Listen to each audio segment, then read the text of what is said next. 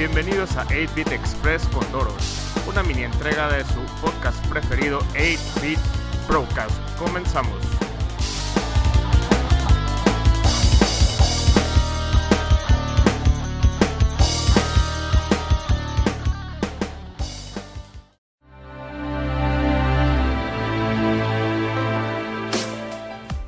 Hola amigos, ¿qué tal están? Bienvenidos a un nuevo 8-Bit Express y en esta ocasión les quiero dar una breve reseña de uno de los juegos más esperados de toda la temporada y que forma parte de una de las series de RPGs más longevas de las consolas de los videojuegos. Estoy hablando por supuesto del lanzamiento de Final Fantasy XV.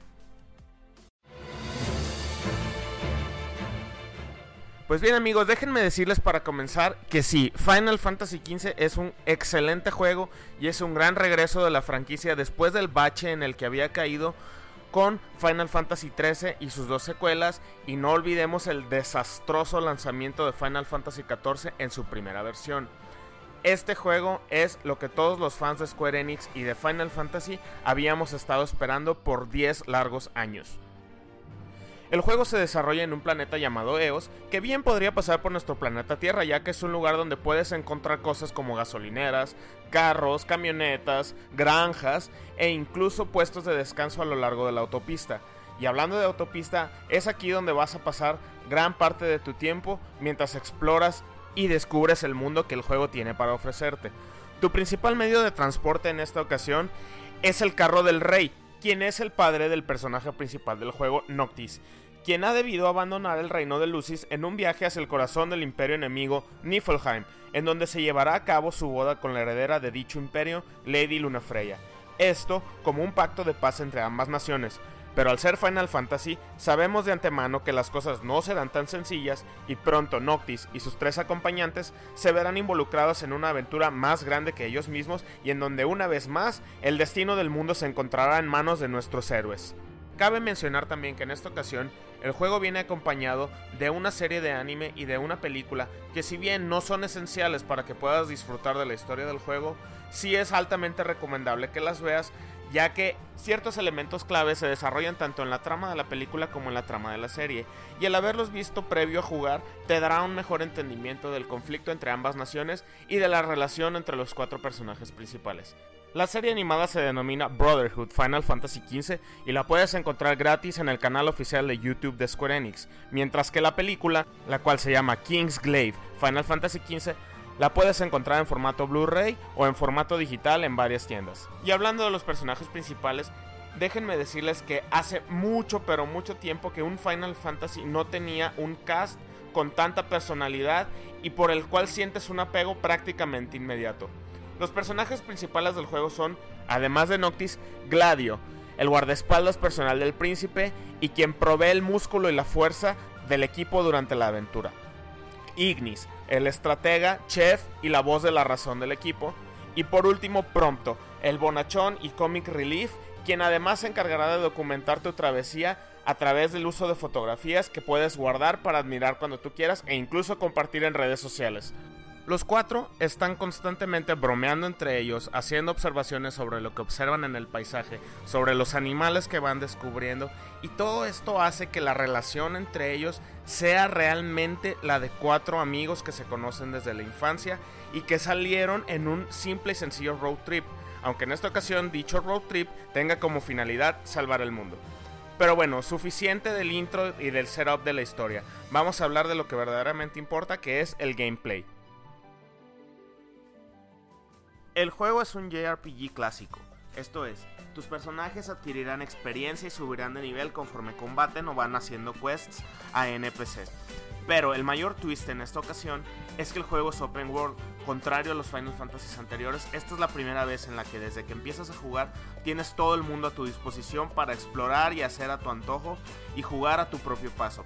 Esto es, no necesitas necesariamente seguir la historia principal desde el principio, sino que puedes hacer varios side quests, puedes explorar, puedes rentar un chocobo para andar por ahí por las montañas o simplemente puedes ir en búsqueda de enemigos para hacer a tus personajes más fuertes. Y otro cambio en esta ocasión es que tus personajes no suben automáticamente de nivel, sino que tienes que encontrar un lugar donde descansar, como puede ser un lugar para acampar o un hotel en alguna de las ciudades del juego. Aquí entra un elemento muy importante del juego que es la comida. Todas las noches, antes de irse a dormir, Noctis y compañía deberán cenar algo preparado por Ignis. Y esto, aunque pudieras pensar que es meramente estético, no lo es, ya que dependiendo del platillo que consumas, al día siguiente tendrás bonus como puede ser más fuerza, más HP o bonus en la experiencia que reciben los personajes después de cada pelea. Y hablando de peleas, otro gran gran cambio para esta entrega de Final Fantasy es precisamente el sistema de combate ya no existen las pantallas separadas para entrar a combate, todo es en tiempo real, muy parecido a Kingdom Hearts. Durante el combate únicamente controlas a Noctis y la computadora hace el resto por ti. Puedes equipar hasta 4 armas o 3 armas y una magia. La magia en esta ocasión no usa MP como en Final Fantasy tradicionales, sino que es más bien parecido a Final Fantasy VIII en el sentido de que tienes un número limitado de uso de cada una de ellas. El combate es sumamente rápido y muy muy divertido, pero al mismo tiempo muy difícil de masterizar. Créanme cuando les digo que este es uno de los Final Fantasy más difíciles que he jugado y no se sorprendan si en más de una ocasión ven la pantalla de Game Over. Es necesario aprenderte a cubrir, aprender a contraatacar o simplemente aprender a esquivar los ataques de tus enemigos. Este es un Final Fantasy en el que no podrás salir victorioso si lo juegas de manera automática tendrás que estar constantemente atento a lo que está sucediendo en la pantalla y tendrás que estar también constantemente atento a los patrones de ataque de los enemigos, sobre todo de los jefes si es que pretendes salir victorioso en las batallas. Otro aspecto del gameplay en esta ocasión son las side quests, que son más bien al estilo de juegos abiertos como Fallout, Skyrim o The Witcher. Hay una gran cantidad de personajes distribuidos a lo largo del mundo que te darán quests para hacer que no necesariamente avanzan el plot del juego, pero sí te pueden dar grandes recompensas como pueden ser armas, ítems o simplemente llegar a conocer más el mundo donde el juego se desarrolla. Por último está el Ascension Grid, que tomando una página prestada de Skyrim, es como Final Fantasy XV nos muestra el árbol de habilidades de cada uno de los personajes. Cada uno de los personajes tiene un árbol asignado donde puedes comprar habilidades mediante el uso de Ability Points que irás adquiriendo a lo largo de toda en cuestión de gráficas, lo único que les puedo decir es que el juego es impresionante. Las gráficas son definitivamente las mejores que he visto en una consola en mucho tiempo. Creo que el único juego que se le puede comparar es Uncharted 4. Pero en términos de Final Fantasy, este es definitivamente el Final Fantasy que mejores gráficas tiene y es recomendable que de vez en cuando apaguen la interfaz simplemente para disfrutar del paisaje y que se den cuenta de que EOS es un mundo que realmente tiene mucha vida. Square Enix nos demuestra una vez más que son los maestros en el departamento de gráficas y que difícilmente son superados por otras compañías. La música del juego también es excelente, a pesar de que en esta ocasión no se contó con la colaboración de Nobuo Uematsu, quien es normalmente el compositor de la saga. La música no decepciona, simplemente escuchen un poco de este track de fondo.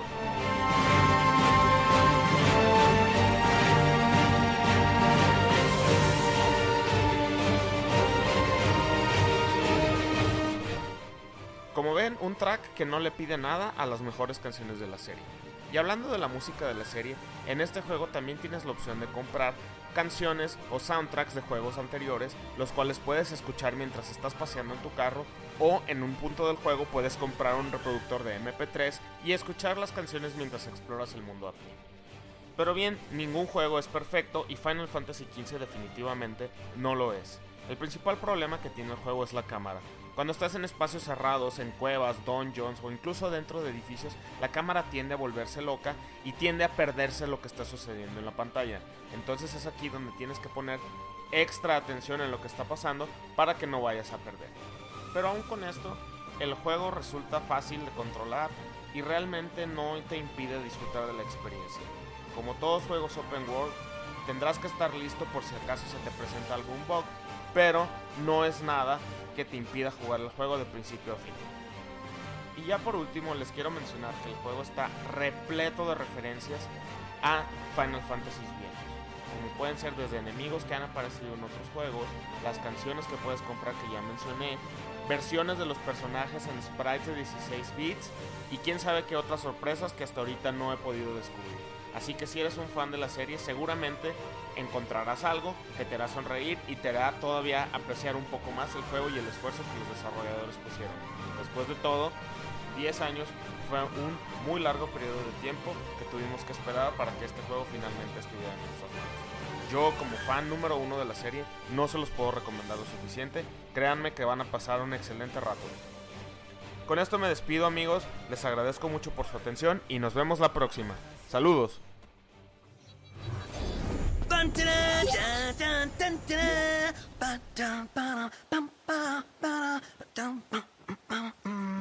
Sounds like you're having fun.